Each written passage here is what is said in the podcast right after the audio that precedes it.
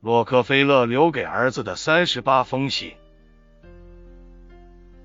第三十七封信：充实你的心灵。一九一四年八月一日，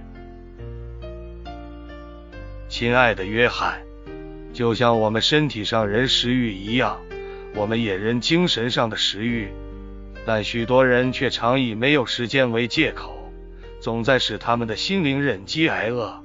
也只在意外或偶然的情况下才充实他一下，却总忘不了满足他们脖梗以下的消费。也许我的看法有些悲观，我们正处于无限制满足脖梗以下，却在忽视脖梗以上需求的时代。事实上，你经常听到有人说，漏吃一顿午餐是件大事，却听不到你最后一次满足心灵饥渴是在什么时候的声音。难道我们每个人都是精神富足者吗？显然不是。在我们这个世界上，精神饥渴的人随处可见。那些生活在沮丧、消极、失败、忧郁中的人，他们都迫切需要精神的滋养和灵感的召唤，但他们几乎全都排斥在充实他们的心灵，任由心灵暗淡无光。如果空虚的头脑，能像空虚的肚子一样，要填满一些东西就能让主人满足的话，那该有多好！可惜没有这么便宜的事情，反要接受心灵空虚的惩罚。心灵是我们每个人真正的家园，我们是好是坏都取决于它的抚育，因为进入这个家园的每一件东西都有一种效用，都会有所创造，为你的未来做准备。或者会有所毁灭，降低你未来可能的生命成就。例如，积极。每一个达到高峰或快达高峰的一流人物都是积极的。他们所以积极，是因为他们定期的以良好、清洁、有力、积极的精神思想充实心灵，就像食物成为身体的营养一般。他们不忘每天的精神粮食。他们知道，如果能充实颈部以上的部分，就永远不愁填饱颈部以下的部分，甚至不必忧愁老年的财务问题。一个人必须找到自己的家，才不至于去流浪或沦为乞丐。首要的，即使你要出卖心灵，也要卖给自己。我们要接纳自己，我们必须清楚。人是以上帝自己的心意创造的，其地位仅次于天使。上帝不会设下有关年龄、教育、性别、胖瘦、肤色、高矮或其他任何表面上的限制。上帝也没有时间创造没用的人，更不会忽略每个人。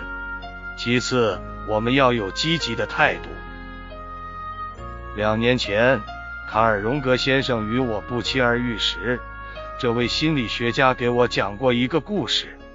有一个人被洪水困住了，他只得爬到屋顶上避难。邻居中有人漂浮过来说道：“约翰，这次大水真是可怕，难道不是吗？”约翰回答道：“不，他并不怎么坏。”邻居有点吃惊，就反驳说：“你怎么说不怎么坏？”你的鸡舍已经被冲走了，约翰说：“是的，我知道。但是六个月以前我已经开始养鸭子了，现在它们都在附近游泳，每一件事情都还好。但是约翰，这次的水毁了你的庄稼。”邻居坚持说。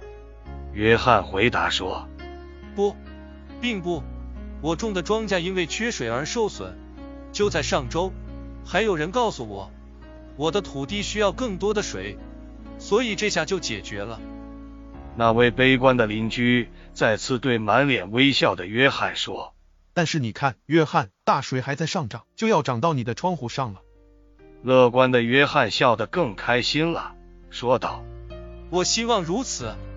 这些窗户实在太脏，需要清洗一下。”这听起来像个玩笑，但显然这是一种境界。决定以积极的态度来应对这个纷繁复杂、顺逆起伏的世界。一旦达成这种境界，即使遇到消极的情况，我们也能使心灵自动的做出积极的反应。为达到这种境界，我们只有充实、洁净我们的心灵。每个人都能改变或被改变。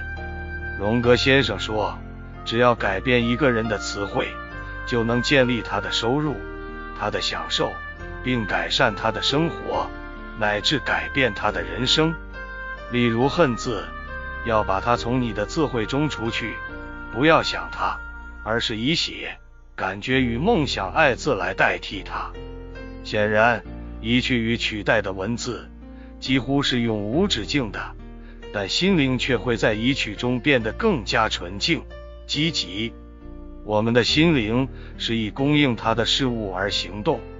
我相信，放进心灵中的事物对我的未来非常重要。所以，问题显然是，我们要怎样喂养我们的心灵？找什么时间去补充精神食粮？你是否听到过伐木者的产量会下降？只因为他没有抽出时间来磨砺他的斧头。我们花钱以及很多时间去修饰头脑的外表，刮胡须、理头发。我们有没有必要花同样的时间和金钱来化妆头脑的内部呢？当然有，而且可以做到。事实上，精神食粮随处可得，例如书籍，经由伟大的心灵撞击。而写成的书籍，没有一本不是洗涤并充实我们心灵的食粮。他们早已一劳永逸地为后人指明了方向，而我们可以其中任意挑选我们想要的。伟大的书籍就伟大的智慧树，伟大的心灵之树，我们将在其中得以重塑。让我们学会既聪明又谦逊，既谦逊又聪明吧。当然。我们不能读那些文字伤人的书，他们的书有如瘟疫，散布无耻的邪念、讹误的消息和自负的愚蠢。他们的书只配捧在那些浅薄、庸俗的人的手里。我们需要的是能给我们带来行动的信心与力量，能够将我们的人生推到另一个新高度和引导我们行善的书，例如《奋力向前》。它是一部激荡我们灵魂、激发我们生命热情的伟大著作。我相信美国人民都将因他的问世而受惠，并因此以最积极和方式运用自身的力量，抵达梦想的生命之境。我甚至相信，谁错过读他的机会，谁就很可能错过伟大的人生。我希望我的子孙都能去读这本书。它能为所有的人开启幸福快乐之门，引领人们爬向高峰的动力，是一种定期滋润与强调而日趋旺盛的驱动力。那些拥有成功人生的人，无疑的都能体认到，高峰有很多空间，但是没有足够的空间供人坐下停留。他们了解，心灵像身体一样。必须定期给予营养才行，身体、心理与精神方面的营养都要分别照顾到。